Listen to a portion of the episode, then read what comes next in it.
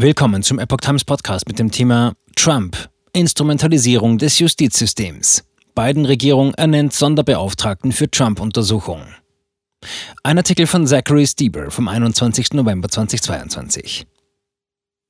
Die Regierung von Präsident Joe Biden hat Jack Smith zum Sonderbeauftragten für die Ermittlungen gegen den ehemaligen Präsidenten Donald Trump ernannt. Kurz zuvor hatte Trump erklärt, für eine zweite Amtszeit zu kandidieren.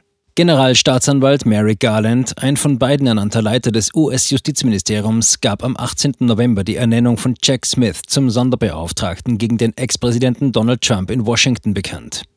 Aufgrund der jüngsten Entwicklungen, zu denen sowohl die Ankündigung des ehemaligen Präsidenten gehört, bei den nächsten Wahlen für das Präsidentenamt zu kandidieren, als auch die erklärte Absicht des amtierenden Präsidenten ebenfalls zu kandidieren, bin ich zu dem Schluss gekommen, dass es im öffentlichen Interesse liegt, einen Sonderberater zu ernennen, sagte Garland. Trump verkündete letzte Woche erneut, für das Amt des Präsidenten zu kandidieren, um eine zweite Amtszeit zu gewinnen. Garland ernannte Jack Smith, der derzeit in Den Haag Kriegsverbrechen verfolgt, zum Sonderbeauftragten. Smith wird die Ermittlungen im Zusammenhang mit Trumps Umgang mit präsidialen Unterlagen und Verschlusssachen übernehmen. Laut US-Behörden wird gegen Trump wegen möglicher Verstöße gegen mehrere Gesetze, darunter das Spionagegesetz, ermittelt. Smith wird auch prüfen, ob diese Ermittlungen behindert wurden. Razzia in Mar-a-Lago.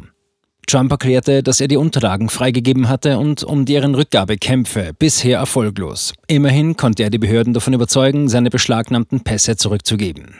Auch eine Untersuchung in Washington werde Smith übernehmen. Diese solle herausfinden, ob die Machtübergabe oder die Bestätigung von Wählerstimmen am oder um den 6. Januar 2021 herum beeinträchtigt wurde, sei es durch Personen oder Einrichtungen.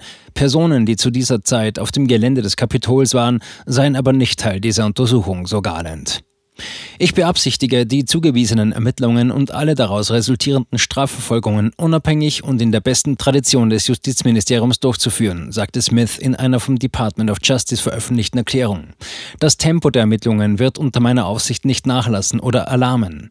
Ich werde ein unabhängiges Urteil fällen und die Ermittlungen zügig und gründlich vorantreiben, bis zu dem Ergebnis, das die Fakten und das Gesetz vorgeben. Das Weiße Haus und ein Anwalt von Trump reagierten nicht sofort auf Bitten um eine Stellungnahme.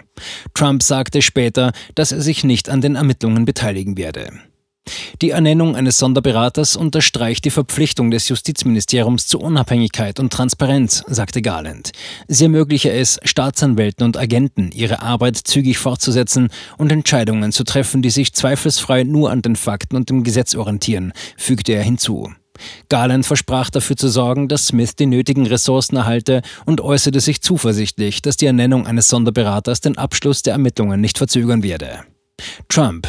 Generalüberholung nötig.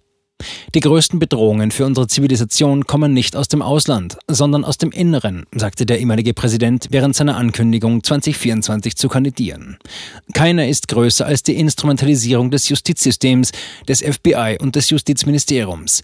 Wir müssen eine Generalüberholung durchführen, um die eiternde Fäulnis und Korruption in Washington DC zu beseitigen, sagte er. Dabei hob er hervor, dass die Behörden zwar sein Haus durchsucht hätten, nicht aber die Häuser anderer ehemaliger Präsidenten, die auch zugegeben hätten, präsidiale Unterlagen mitgenommen zu haben. Der demokratische Abgeordnete Jamie Raskin, Anwalt und langjähriger Trump-Kritiker, meint, dass eine erneute Kandidatur Trumps für das Präsidentenamt ihn nicht vor Strafverfolgung schützen würde.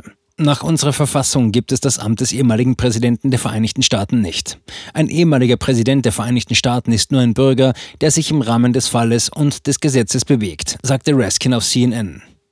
Er kann immer noch vor Gericht gestellt werden. Ich denke, das Justizministerium hat sich darüber klar geäußert.